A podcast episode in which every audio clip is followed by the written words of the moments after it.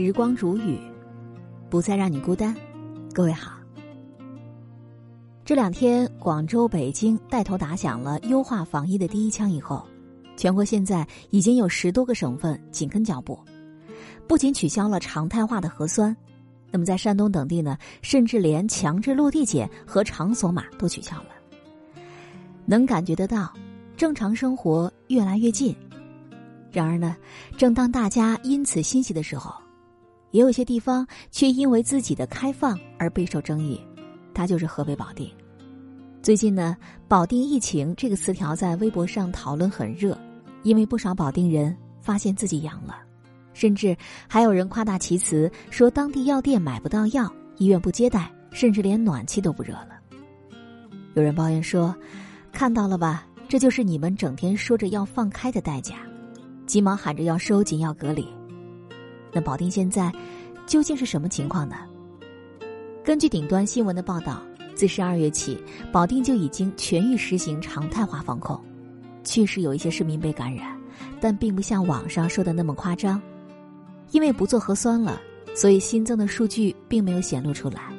有市民分享了自己从感染到自愈的全过程，没有封控，大人孩子都居家隔离。并在一周左右痊愈，而这个说法也得到了大家的证实。至于网上所说的买不到药，根据记者查证，只是有的药店买不到莲花清瘟了，其他同类感冒药还是准备充足的，医院也可以正常就诊。不过大多数人都主动选择了居家隔离。虽然只是部分网友过度紧张，但我认为保定的情况也值得讨论。为什么它的热度这么高？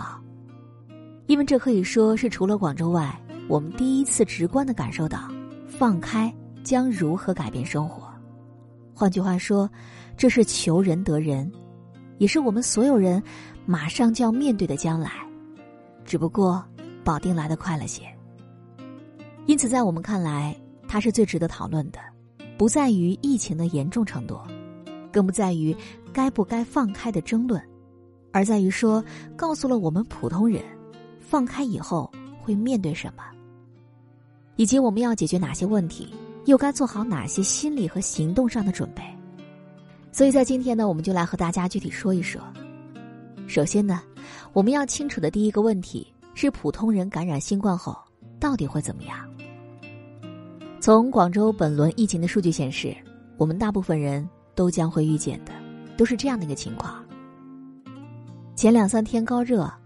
第四天缓解，伴有咽痛鼻塞；第七天就可能转阴好转。其实，在这个时候，不必要过度恐慌，只要居家监测即可。处理的方法呢是包括测体温、测抗原，做好家庭成员的隔离，卫生间的消毒处理，做好通风等等。那什么时候该去医院呢？主要有两种情况：第一呢是超过七十岁、有心血管、肾脏肿瘤等基础疾病的老人。要首选去医院观察。第二，是超过三天高热仍未好转，并伴有明显呼吸急促的症状，要立即到医院就诊。想要把病毒对生活的影响降到最低，这是最基本的常识，我们一定要知道。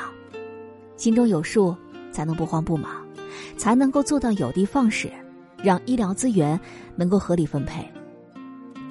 最近网上有一些新冠用药指南很火。内容呢是一些曾经的感染者详尽的介绍了预防感染和感染之后应该用什么药。一个清单上有七八种，导致很多人急忙去药店囤药。其实这么做大可不必，专家也不太建议。有专家曾出来科普过，对于没有基础疾病的中青年人，如果说只是出现了轻微的呼吸道症状，也不影响生活，甚至不需要自行服药，多休息。多喝水就能治愈。症状最严重的时候呢，才建议用一些药物。总的来说，对于大多数普通的患者来讲，根本不需要大量囤药。因为预防感染，用药只是其次，最重要的还是平时做好防护，少聚集、勤洗手，多锻炼，增强抵抗力。退一万步讲，疫情总会有过去的时候。但良好的卫生习惯和生活规律永不过时。说完了行动上的准备，我们再来说一说心理上的防护。我们曾说过，放开后一段时间内感染率上升是非常正常的。甘蔗没有两头甜，新冠大流行的时代还没有结束，不可能说又要正常生活，又要周围的人不感染。我们必须要经历一段阵痛，而这个阵痛具体会怎么体现？这次我们也看到了，比如说，当很多人感染了，居家隔离之后，势必会出现一些岗位人手不足的情况。小到餐饮快递，大到政府服务，难免会给我们的基本生活带来不便。同时呢，对医疗系统这也是极大的挑战。打个比方，当每天要面对大量脆弱人群的医护养了，那他们要不要隔离？隔离的话，资源不够用，那不隔离，本身情况不好的病人感染了，又该怎么办？这就是一个两难的问题了。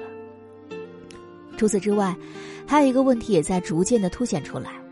那就是当员工养了，生产秩序受到影响，不少中小企业为了活下去，偷偷的给员工降薪，甚至出现居家隔离不发工资的情况。那这种情况该如何解决呢？随着逐步的放开，很多问题不可避免的应运而生。放开不代表岁月静好，而是一种困难模式切换到了另外的一种应对的模式。无论是国家还是个人。都需要时间去完善，去解决。而我想说的是，我们每个人都应该有这样的心理准备。作为一个成年人，我们既然做出了选择，就要承担选择带来的代价。每一条路都是荆棘密布的，但敢于往前走的人，不畏惧受伤的人，脚下才会有路。新的时代才刚刚开始，我们不再是历史的见证者。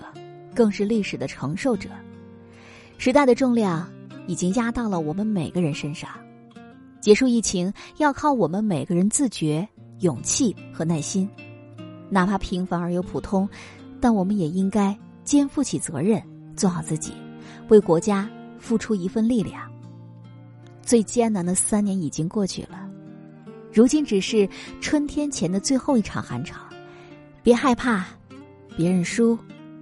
未来我们一起面对，希望每一个正在倾听的你，生活都能够顺心顺意。